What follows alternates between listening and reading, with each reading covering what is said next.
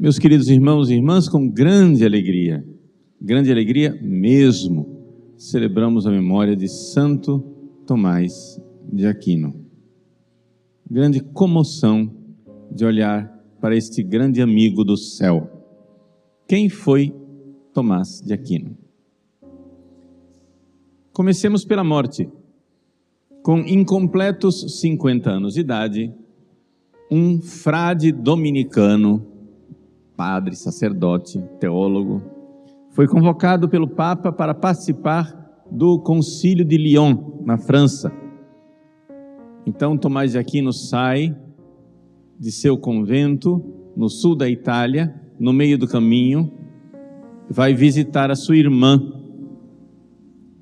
que morava lá na região onde ele nasceu. Fica doente. Não quis morrer numa casa profana de sua irmã, uma casa leiga, não consagrada. E então se recolheu no mosteiro dos cistercienses em Fossa Nova. Agonizando, morrendo, com 49 anos de idade, o seu secretário, Frei Reginaldo, entrou no quarto para ouvir a sua última confissão. E saiu de lá chorando, dizendo: Os pecados de uma criança.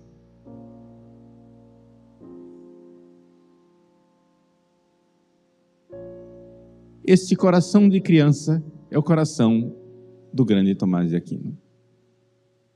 Se não fordes como crianças, não entrareis no reino dos céus. Dizer isso é dizer o contrário do que a maior parte das pessoas pensa a respeito de Tomás de Aquino. As pessoas que vão ler Santo Tomás de Aquino e se encontram com os seus textos que são sóbrios, poderíamos dizer técnicos, científicos pensam assim: ah, esse homem aqui era um cérebro matemático, calculista, frio. E nada mais errado a respeito da biografia dele, da pessoa dele. A grandeza daquela alma, uma alma de um místico, mas que não deixava transparecer essa mística nos seus escritos tão claramente porque ele não tinha um estilo poético, ele tinha um estilo técnico, científico. Bom, então vamos lá. Tomás de Aquino nasceu em no palácio, poderíamos dizer, né, dos seus pais, dos condes né, de Aquino, em Roca Seca, na Itália. Para você se localizar, nós estamos entre Roma e Nápoles. Roma fica no centro da Itália, Nápoles fica mais ao sul, Roca Seca fica lá no meio do caminho. E ele, que era de uma família nobre, a família nobre tinha o quê? Uma pretensão nobre para ele. Desde criança, ele foi colocado no mosteiro de Monte Cassino, um grande mosteiro, uma abadia beneditina. Porque os pais tinham um projeto de quem sabe ele fosse um dia o abade de Monte Cassino. Acontece que é o seguinte, os beneditinos, que foram a fundação de São Bento e fizeram um bem maravilhoso, um bem enorme para a civilização, nessa época nós estamos aqui no século 13, eles que continuavam seguindo a regra de São Bento, infelizmente tinham perdido um pouco a sua capacidade, a sua potência evangelizadora. Os beneditinos já tinham feito por mil anos não é? Um bem enorme a igreja. Só que, imagina, você coloca centenas de monges vivendo a pobreza e trabalhando sem cessar. Qual é a consequência disso? eles ficam ricos, né? Ou seja, eles são pessoalmente pobres, mas a abadia fica riquíssima. E durante a Idade Média, onde as pessoas eram invadidas pelos bárbaros, depois pelos vikings, depois pelos sarracenos, etc e tal, o povo queria ser protegido. Os monges eram sábios, eram poderosos, e então começou que a abadia de Monte Cassino se tornou uma grande, uma grande, vamos lá, uma pequena potência política na região. Ou seja, ele, quando digo potência política, todo mundo diz, Ih, os monges se mancharam com a política. Não, é que alguém tinha que organizar a confusão. E historicamente, os monges protegeram o povo. Só que agora os abades e monges tinham que se dedicar à administração das grandes riquezas, dos grandes recursos, da administração política. Então, já não tinham mais, né? ou seja, um pouco a sua energia espiritual que eles tinham anteriormente tinha enfraquecido. Seja como for, ainda eram monges bons. Claro, como em tudo na vida, tinha escândalos, problemas políticos, etc, etc, confusões, mas os monges de Monte Cassino, os monges beneditinos de Monte Cassino eram bons. E os pais do pequeno Tomás de Aquino disseram: Ó, oh, vamos colocar ele lá. E ele foi pequenino, com quatro anos de idade, para ser educado no mosteiro de Monte Cassino. Aqui vem a grandeza dos escolhidos de Deus. Com quatro anos de idade, o pequeno Tomás de Aquino, aprendendo a ser alfabetizado, um dia ele chegou para o seu mestre, para o seu professor beneditino, olhou para ele e disse: Quem é Deus?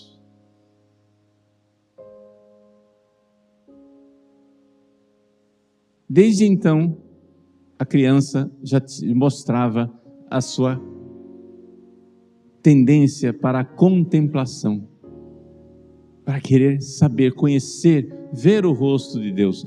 Quando a gente fala de contemplação, as pessoas ficam assim: ah, o que é contemplação? Contemplar é ver Deus face a face, é aquilo que nós faremos no céu. Agora, claro, aqui na terra se contempla de outras maneiras, mas Tomás de Aquino, já com quatro anos de idade, quem é Deus, querendo saber quem era Deus. E assim, ele mostrou desde cedo uma capacidade extraordinária dessa busca da verdade.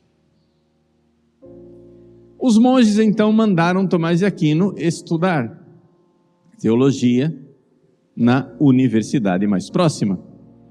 A universidade mais próxima era Nápoles. E foi então que Tomás de Aquino, que sempre foi um menino muito virtuoso, conheceu os dominicanos. Quem eram os dominicanos? Enquanto os beneditinos, que eram uma escola de santidade que já tinha mil anos de história, mas que carregavam nos ombros o peso desses mil anos, ou seja, tinham muito poder, tinham muitas riquezas, muitas coisas. Os dominicanos eram um novo grupo de sacerdotes que queriam evangelizar e que tinham a leveza de serem jovens, recém-fundados e pobres.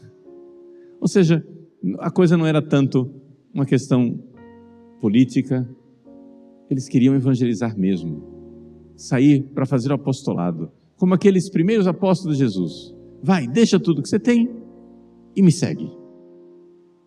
E Tomás Aquino ficou apaixonado com aquela ideia. Ele queria ir. Ele queria deixar tudo. Porque também os dominicanos, além de serem grandes evangelizadores, apóstolos, homens que deixaram tudo para evangelizar, como os primeiros apóstolos, eles também eram grandes contemplativos. O lema dos dominicanos poderia ser resumido nesta frase aqui: contemplata tradere. Ou seja, transmitir as coisas contempladas. Deixa eu explicar. Foi o que Jesus fez com os apóstolos. Os apóstolos, Jesus disse assim: vai, deixa tudo que você tem e me segue. E ele escolheu os doze, nos diz São Marcos, para que estivessem com ele e para mandá-los a evangelizar. Então, a vida apostólica é o seguinte: vinde ficar com Jesus, estar com Jesus, conhecer Jesus, contemplar Jesus, deitar a cabeça no peito de Jesus, como São João contemplativo. Ide. Anunciar aquilo que você contemplou. Gente, eu descobri. Eu descobri Jesus. Eu sei quem Ele é. Eu me apaixonei por Jesus e quero que vocês conheçam Ele também. Essa é a vida de um apóstolo. E foi isso que encantou Tomás de Aquino. Embora os beneditinos tivessem uma doutrina correta, eles não tinham essa realidade de vai, deixa tudo para buscar Jesus.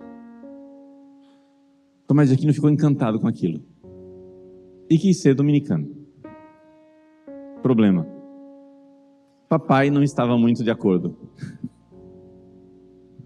E então, quando o Tomás de Aquino, aquele menino aparentemente tímido, aquele menino contemplativo, introspectivo, quietão, tomou a decisão, largou tudo, entrou nos dominicanos, os pais que não estavam de acordo mandaram os seus irmãos, que eram cavaleiros, que eram militares, raptarem Tomás de Aquino.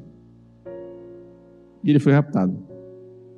E trouxeram ele de volta para Roca Seca.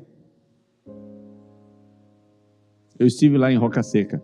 É uma ruína hoje. Você, você... Roca Seca quer dizer pedra seca. E hoje em dia a gente vai lá e vê por que é chamado Roca Seca mesmo. O negócio só tem pedra. É... No, no alto da montanha tem lá a ruína de um castelo que é onde morava o Tomás de Aquino. E numa daquelas salas lá, daquelas ruínas, eles trancaram Tomás de Aquino. Ah, quer saber de uma coisa? Se você não quer ser monge beneditino, se você está querendo desonrar a nossa família, entrando junto com esses frades esfarrapados aí, esses dominicanos, então não vai ser monge, não vai ser padre, não vai ser coisa nenhuma, você vai casar. Os irmãos o que, fizeram? Contrataram uma prostituta e jogaram ela dentro do quarto com Tomás de Aquino. O jovem Tomás de Aquino, quando viu aquilo, não teve dúvida. Foi até a lareira, pegou um pedaço da lenha com a ponta em brasa e com aquele tição em brasa começou a afastar a mulher dele. Ela começou a dar os berros, a bater na, na porta. Pelo amor de Deus, me tira daqui dentro, ele vai me matar, ele vai me matar, vai me matar. Abriram a porta, ela saiu correndo.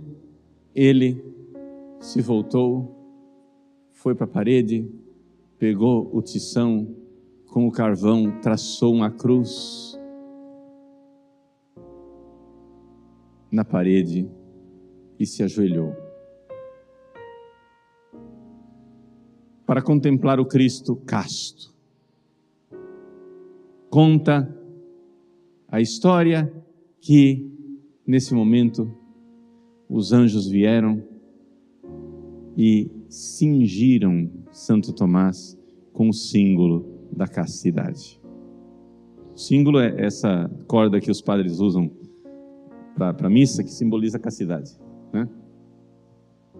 Então, cingiram Santo Tomás com o símbolo da castidade. Se isso aconteceu de fato fisicamente ou aconteceu misticamente, não faz diferença. O que faz, o que a gente sabe é que os anjos existem. O que a gente sabe é que os anjos ajudaram Santo Tomás e que os anjos ficaram felizes de ver o amor de Tomás por Jesus. Isso é uma das coisas que as pessoas não entendem.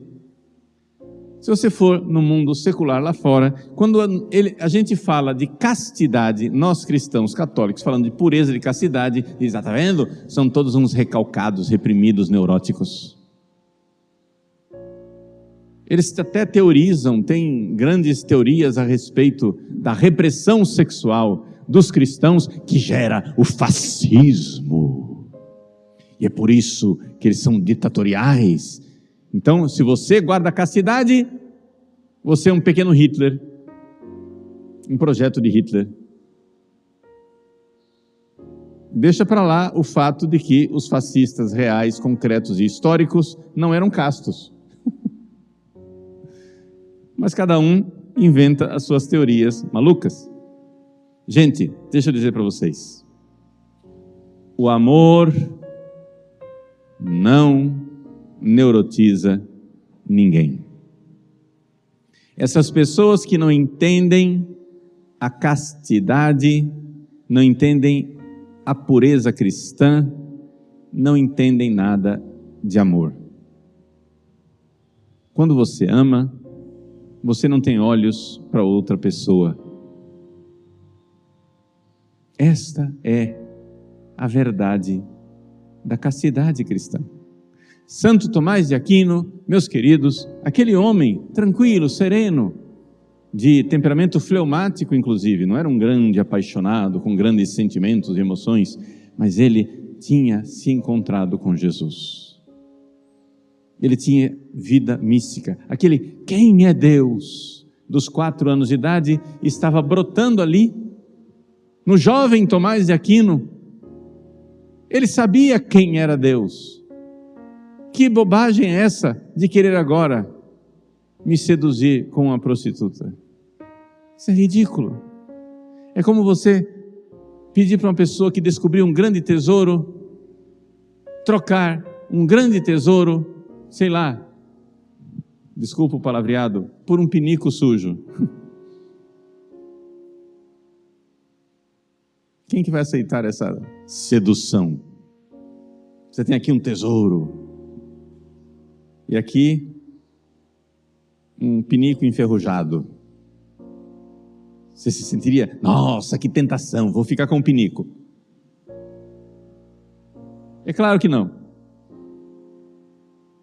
Porque você viu o tesouro.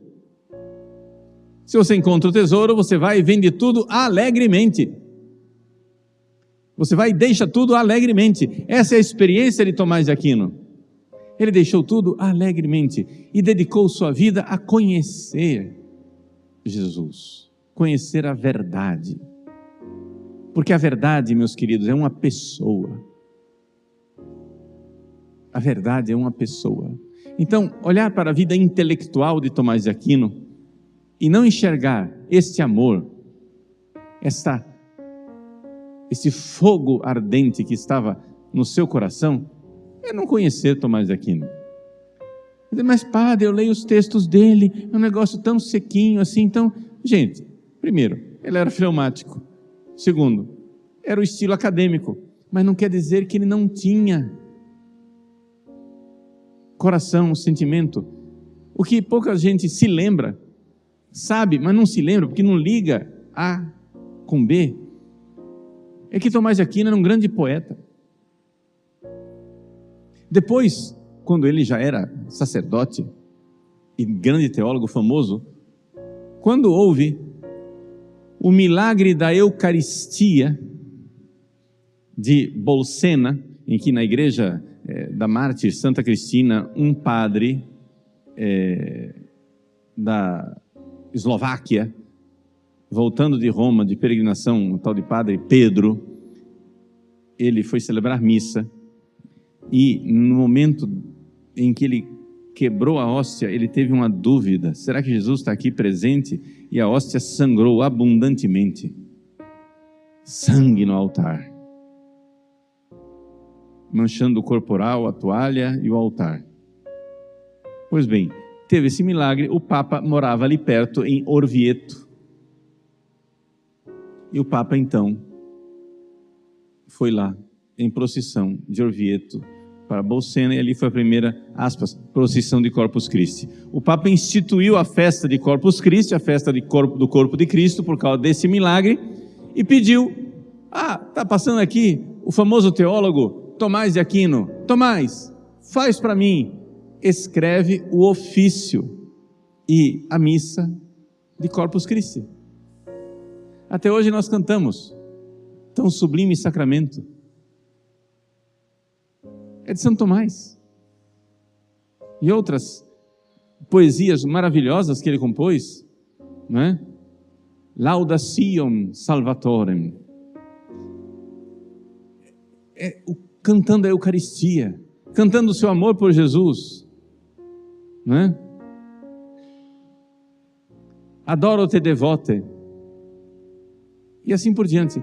Um grande poeta. Você vai dizer que esse homem não tinha alma, que esse homem não tinha amor. É que quando ele escreve teologia, ele está escrevendo com a economia de espaço de fazer as coisas tac, tac, tac, tac, corretamente. Mas havia esse grande amor por Jesus. E esse amor de Tomás de Aquino por Jesus era um amor que levava ele também a viver uma vida onde não havia ira descontrolada. A pureza de Tomás de Aquino e a mansidão. É uma anedota famosa que ele, quando era seminarista, né, frade dominicano, ele foi aluno de um grande santo, doutor da igreja, também Santo Alberto Magno, que também era dominicano, Frei Alberto. O Frei Alberto era o professor, era, o chefe lá do, dos seminaristas, o reitor do seminário, por assim dizer. E os meninos viam aquele rapaz corpulento, porque Tomás de Aquino, só para dizer, tem muita gente que pinta Tomás de Aquino como gordo. Ele não era gordo, ele era grande. O homem era um armário. Por quê? Porque ele era de origem alemã. Embora morasse no sul da Itália, a família dele era de raça, digamos assim, alemã. E ele é era um alemãozão, altão, grandão, constituição física grande. Era um armário. Então, só que ele, fleumático, quietinho, calado, contemplativo, grandão daquele jeito, recebeu um apelido, né? O que, que, que, que estudante faz de melhor? Bullying, né? Colocar apelido nos outros, né? Então, os seminaristas viram aquele cara grandão daquele jeito, chegou e disse: Ah, é um boi mudo. Um boizão, bum, bum, bum, mudo, não fala nunca. E viram que ele tinha uma certa ingenuidade, achavam que era ingenuidade. E achavam até que ele era burrinho. Um dia, teve uma aula lá, uma lição bastante difícil. E um dos alunos, vendo que o Tomás de Aquino estava lá, com o olhar perdido, assim, na verdade ele estava com o olhar perdido porque estava contemplando as coisas. Você disse, ah, ele não entendeu. Vem cá, deixa eu, deixa eu ensinar para você. Chamou ele, sentou lá na mesa e começou a ensinar e repetir a aula para ele. Lá pelas tantas, o professorzinho chegou num, ponto em que ele não sabia explicar direito, ficou pensando, pensando, pensando, peraí. Aí Tomás de Aquino, vendo a dificuldade intelectual do rapaz, chegou e disse, peraí, deixa eu explicar para você e deu uma aula magistral, porque ele estava entendendo tudo, só que ele estava humildemente, quieto e calado, recebendo lição do burro, entendeu? Esse era o grande Tomás de Aquino, essa mansidão, essa humildade. Um dia disseram para Tomás de Aquino: Frei Tomás, Frei Tomás, olha aqui.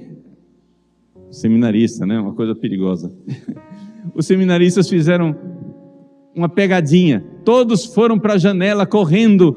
Olha lá, olha lá, olha lá, meu Deus, que coisa extraordinária! E apontando na janela, vem aqui, Frei Tomás. Frei Tomás estava lá, era horário de estudo, ele estava no lugar dele, estudando, e vendo a molecada na janela. Olha lá, olha lá, olha lá.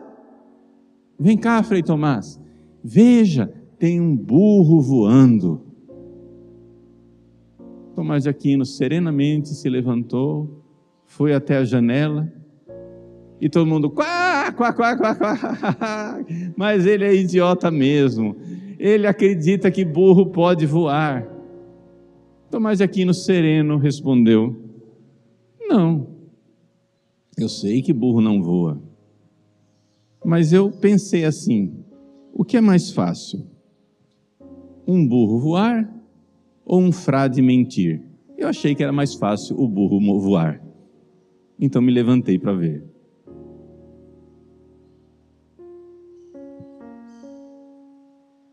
Esse é o grande Tomás. E várias vezes durante a vida dele, enquanto ele ditava seus livros, etc, etc, se via a grandeza mística desse homem. Ele era capaz de ditar cinco, seis, sete livros ao mesmo tempo. Por quê? Porque naquela época não tinha nem computador, nem máquina de escrever, e nem papel e caneta como hoje. Para você escrever, tinha que escrever em cima de um pergaminho com tinta, e aquilo levava tempo para secar. Então a pessoa que escrevia, escrevia uma linha, tinha que esperar secar, colocar lá um pó, passar o mata-borrão. Era uma arte, porque o negócio tinha, era desenhado.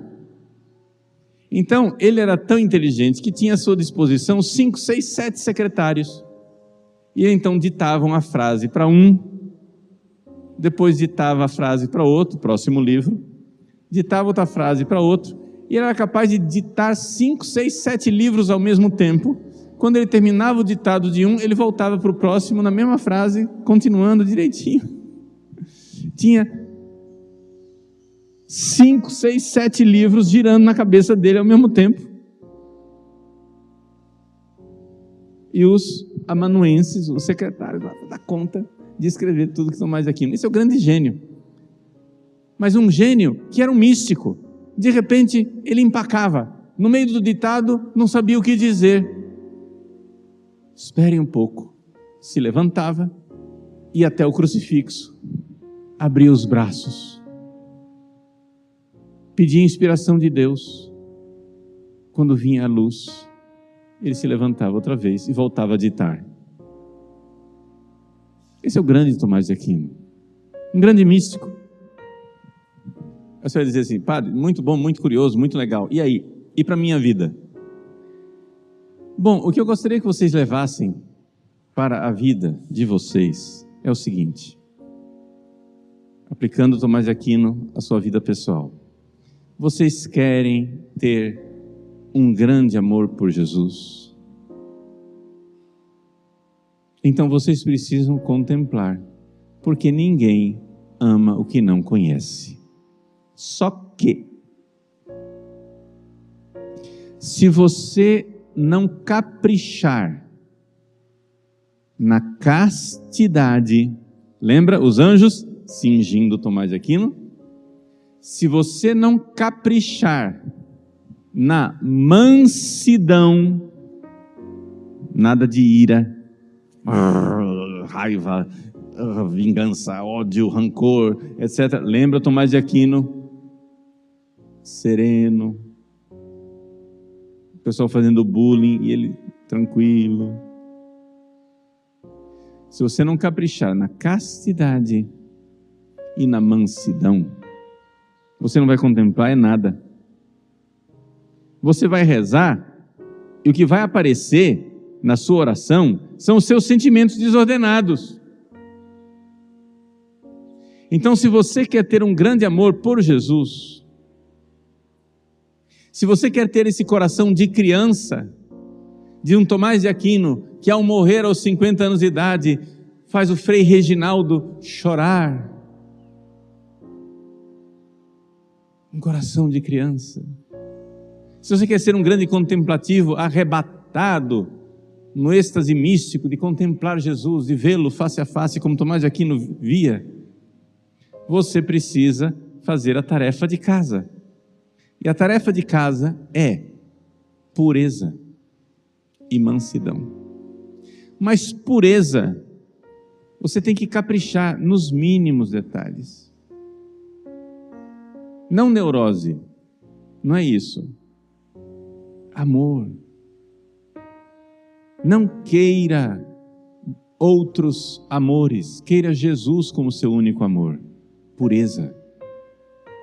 E não queira fazer justiça com suas próprias mãos, vingar, etc, etc. Entregue tudo a Deus com serenidade e mansidão. Confie nele. Capriche na mansidão, de não perder a paciência, de aceitar os defeitos dos outros. Senão, como é que vai viver sua vida? Você vai viver um inferno, né? E aí, a partir disso, na oração, você vai começar a ver os frutos. Você vai contemplar. E a contemplação, a luz da verdade, vai acender a chama no seu coração de um amor ardente por Jesus. Mas com essa vida desordenada, de quem só vive com piadinhas impuras, de quem só vive vendo fotos e coisas ah, não é pornografia ainda, mas é cheio de impureza. Né? Com essa vida desordenada, de que quem se irrita com qualquer coisa, alguém atrasa, já perde a paciência. Faz calor, ah, já fica irritado. Sofre uma pequena injustiça, já quer invocar raios do céu para fazer justiça. Assim, você não vai contemplar nada, porque quando você for rezar, o que vai aparecer são os seus sentimentos desordenados. Então, essa é a lição que eu gostaria que a gente levasse do grande Tomás de Aquino. Grande pureza, grande mansidão para poder rezar e estudar, e na oração e no estudo contemplar a verdade que é uma pessoa, Jesus, e amá-lo, amá-lo apaixonadamente, amá-lo cheio do fogo do Espírito Santo que ardia no coração do grande, grande Tomás de Aquino.